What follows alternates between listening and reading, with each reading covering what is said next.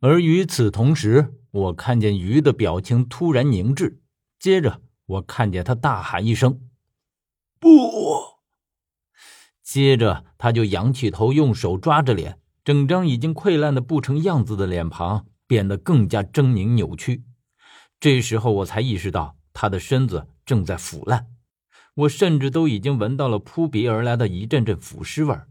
而下一瞬间，我便看见鱼不顾一切的朝我扑了过来。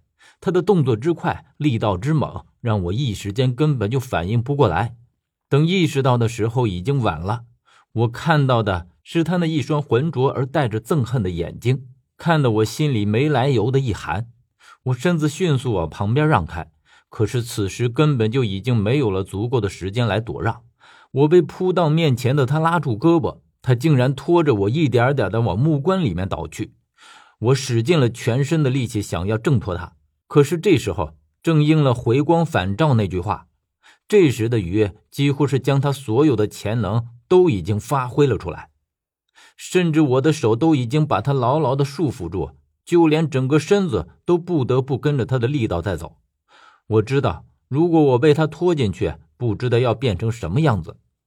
这时候我才知道什么叫做有心无力。我虽然想反抗，可是却只能眼睁睁地看着自己的身子离着这个圆圈的界限越来越近。我听到他恶狠狠而又用几乎已经模糊不清的声音和我说道：“阿远，一起死吧！”他那狰狞的脸上早已不成样子，惨不忍睹。腐肉落下，我几乎已经能看到他下面的白骨。但是他却浑然不觉。我知道他这是一心要与我同归于尽。就在我以为我自己就要这样玩完的时候，我却看到鱼的身子猛地一震，然后束缚着我胳膊的双手力道小了一些。我得了可趁之机，立刻从他的控制范围中抽身而出。同时，我看见一块石头再一次砸向了他的头上，而抱着这块石头的不是别人，正是十三。十三口中还念念有词：“你十三爷你也敢打晕？现在我让你尝尝被打晕的滋味！你奶奶的！”不知道为什么，这时候十三吊儿郎当的话听得特别舒坦。十三连着几石头砸下去，原本已经到了强弩之末的鱼彻底的倒在了地上。但是即便是临死之时，我依然能看见他那双眼睛恶狠狠的盯着我。嘴巴张合着，像是在说着什么，可是我却根本就听不到他的声音。而这么一会儿的功夫里，正中央的石柱已然沉到了最底，我们只听到一声清脆的咔嚓声，然后这里就又重归于了平静。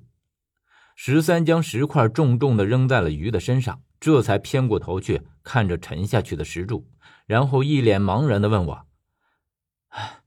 何远，这是什么情况？”我肯定不知道这是什么情况，于是朝十三耸了耸肩。我也不知道，可能是触发了什么机关了。十三依旧看着我说：“你不知道，可是我知道。”啊，那那是什么情况？十三一本正经的指着石柱沉下去的地方说：“石柱沉下去了呀！”我觉得我一口血已经在嗓子眼上，可是却没有喷出来。十三却天真的一笑，明显是戏弄得逞的表情，然后就自顾自的拔了伞兵刀出来，在余剩下的尸骨上翻弄着什么。可是他翻了没几下，马上我就听到了嘶嘶的声音，再接着就是十三的呼喊声。我看见他从地上跳起来，然后拿着手中弯曲变形的伞兵刀喊道：“我的乖乖！”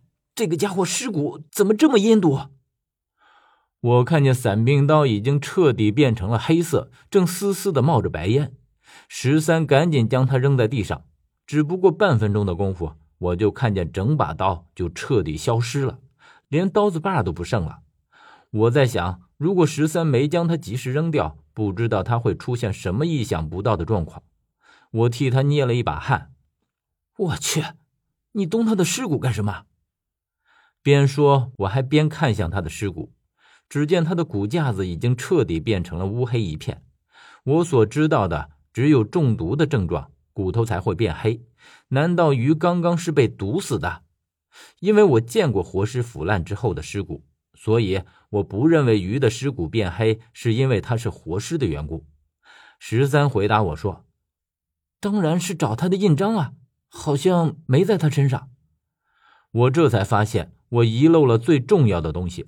现在既然印章不在鱼的身上，那么又会在哪里呢？我只记得鱼自己说，他虽然不能接触玉液，但并不是就不能运用。那么他的运用肯定是有另外一个人替他用，而这个人我能够想起的只有一个，那就是宋。想到这里，我突然对十三说：“我想我们必须尽快找到宋。”我在脑海里回想着宋和鱼之间的关系，因为据我所知，他们的代号并不是随心所欲的，也就是说，宋和鱼这两个代号有着某种潜在的关联。可究竟是什么关联呢？